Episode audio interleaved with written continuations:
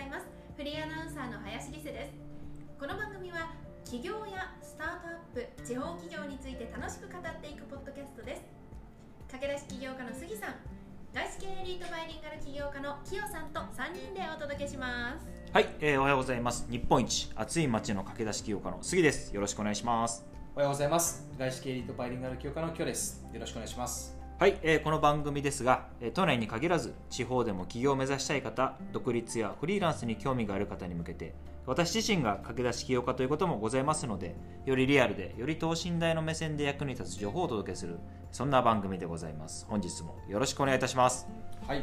さあ今日のテーマはですね海外と日本の働き方の違いについてうん。教えてください、はいはいはいはいはいお二人海外経験がね。あーおありますよ。はいそうですよインドねね、久々のインド出てきた。ナマステナマステですね。ナマステナマステはい。なのでなんか海外って働き方日本と違ったりするのかなっていう疑問があったのでうん。聞いてみたいなと思ったんですけど。そうですね、まあ、じゃあ僕からいくと、はい。まあ、僕4年間インドで働いてましてその海外で働くっていろんな選択肢を、まあ、選択肢でいろんな働き方はあると思うんですよ、それこそ向こうの現地に行って現地の企業に勤めるっていうパターンもあれば向こう海外で起業するっていうパターンもあるしあとは海外にある僕みたいな感じで日本の企業の駐在員いわゆる出向先として海外で働きますってパターンはいろいろあると思っててで僕自身は経験してるのはあの日本企業に勤めながら日本企業にある海外の現地法人で駐在しますっていう働き方だったんですよね。ただまあ一方で向こうにいればその現地の企業に勤めてるに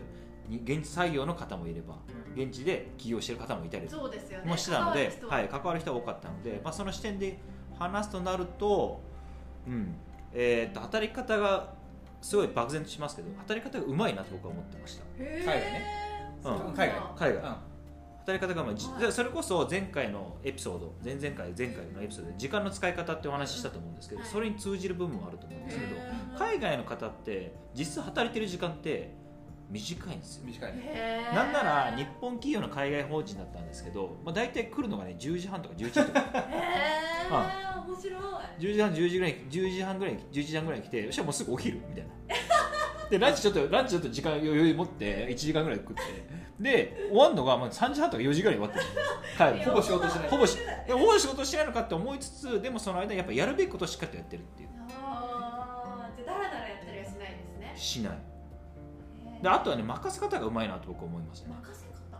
うん、だからその時間を短いくするためには自分でやらなくていいことは、そうだそうですね。うん、誰かにお願いしちゃって、ってういうやり方がすごい印象深かったですね。それは多分ね日本との全然違うと思んう。ん違うかも。う日本のやっぱり、うん、良くも悪くも多分悪しき習慣かなと思うんですけど長くやってる人が偉いとか、うん。うん。いやそういう空気はありますよね。徹夜してた方が偉いとかいう雰囲気はやっぱりないっす。ないんだ。ない。これはすごい思ったしあとは感じた部分でいくとしっかりと発言する。あそうなんだ、うん。あの会議一つと一つとってもやっぱり黙ってる人あんまりいないなって僕は思いました。会議参加してる以上は誰かしら発言するとかっていうのは、うん日本と違う面白ない当事者意識が高いなっていうのはやっぱり思いましただからそれがもしかしたらインドだからっていうのはあるかもしれない。それねあの経済成長めちゃくちゃしてるんでインドって。もう今でいくと多分ねあの GDP でもかなり高くなってるし、うんね。まあ、日本と遜色ない。なんで日本抜かれてるんじゃないかみたいな感じ。だし人口もめちゃくちゃ上がってるんでだからこそ一人一人のスピード感も速いしあ上を目指してるっていう。ーそっか成長しないとその中に4年間入れたのは大きかったなですねその経うん。験はでその中でインドでも、ね、ただでさえ過酷なインドって言われてる中でも日本人って向こうで現地で日本語学校を作ったりとかしてる人もいたりとか現地でえっ、とね日本の野菜を作って日本人に提供したりとかいう人もいたりとか、うん、もあるしやっぱあと現地企業で働いてる人の日本人もいたんでやっぱそういう人たちはやっぱりもう海外慣れしてるというかうん働き方が日本人と全然違うし話しててもやっぱりねちょっと違う温度感がっていうのは思いましたね。へだから、まあ、参考にすべきことは参考にした方がいいと思うしうん全部でもそれはいいとは言いませんけど、ーうんただ日本としてもやっぱそういうふうにしていかないと世界戦えなくなるなって本当ですよね。思いますし僕自身の学びでもありますよね。うんまだまだできてない部分はあるんでそのいかに人に任せてやってもらうかとかいかに自分の時間をしっかりと確保してそこだけでしっかりと成果を出すかみたいなところかなは感じます。へいいいい学びでしたね4年間は。そうですね。またでも東南アジアとかねアジア圏と例えば欧米北欧あまあ何ヨーロッパまた違うと思いますので、その辺はね、あのあ確かにね。清さんいやおいやあの根本は一緒ですね、ううん、で多分そもそも日本と違うのが多分もう、ね、教育システムが違うんで。そこか。多分そこから違いますね、えっと、なんで日本でいうとお金の使い方とか学び稼ぎ方とかうん。時間の使い方って学ばないんですけど、うん。僕がいたそのロンドンとか仕事で行ってた、えっと、フィンランドヘルシンキとかスイスをね学びますね。へで、えっと、スイスって今最も世界で多分経済国的に豊かな国なんですよね。新卒の年収は大体900万ぐらいなんですよスイスイスって。すごい。ん。うん新卒でね。でフィンランドも世界幸福度ランキング4年連続1位だったんですよね。で僕はその前職でそういうヨーロッパに出張行かせてもらった時にすぐやようにインドと根本は近いですっていうのがあるんで、まあ、仕事の任せ方がうまいっていうのと、まあ、ちっちゃい頃から教育でその時間とお金の学び方をしてるんで、すごいな。うん、そのねず自分の時間価値っていうのと自分がどういうふうにそのお金をと時間を使ったら自分の人生とか豊かになるかってことをちっちゃい頃教わってるんですよね。いいですね。その教育。だから根本やっぱり外資って年俸じゃないですか、うん。だ日本はそのなんでしょうあの給与制で働いた分だけ残業出るそのこんこん考え方がないからじゃあもう決まった時間決まったお金って決まってるからこそどうやってその時間で最大限のパフォーマンスを出すかっていうのとあとは僕はうまいなと思うのがノーと言えるかどうかですね。はいはいね。ノーのうまく言えるかどうかで人生の使い方変わるって言ってるんでやっぱりねちゃんとノーって言える。だからさっき言うように自分の意思主張はちゃんとする。できないことはできないっていうしあの僕よりもいい人いたら任せるしそこはあると思うんですよ。だいぶ聞いてるいだいぶ違いますね。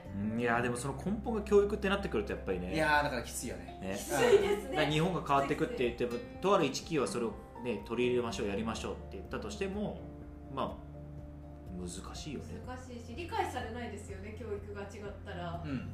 そのシステムでやりましょうってうん言われて。ついていけないですってなりますよね。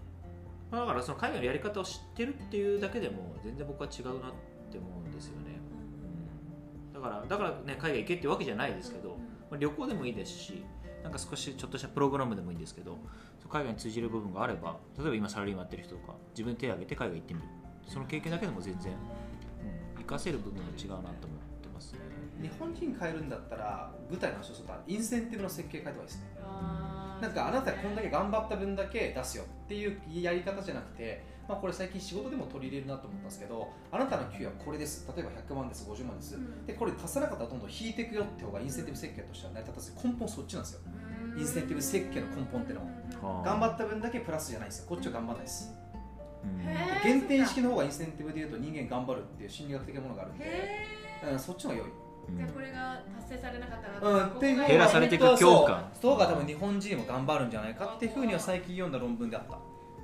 でもちょっとそうかも。なんか残業代とかがあると、うん。やっぱ残業が良しとされる風潮がどんどんなっていそう。くし家庭方式の減点方式の方が頑張るから、うっんていうのは人間のその行動心理学的に言うと何かを得るっていうよりも何かを損するっていう方が5倍ぐらい心理的ダメージが大きいって言われるじゃないですか。なるほどね。そう。そうなんだ。だからあるものが分かってます。それ減るっていう恐怖が人間頑張るんですよ。へえそうだから加点よりも減点方式の方が本当はその行動心理学的にいいんですよ。ね設計むずいけどね。難しいだいぶ難しい。そうだからある資料を作ってくれあるプロジェクトやってくれいつまでできなかったら、うん。その分引いていくよとかそれまで達成してくれたらあげるよっていう方が良い、へ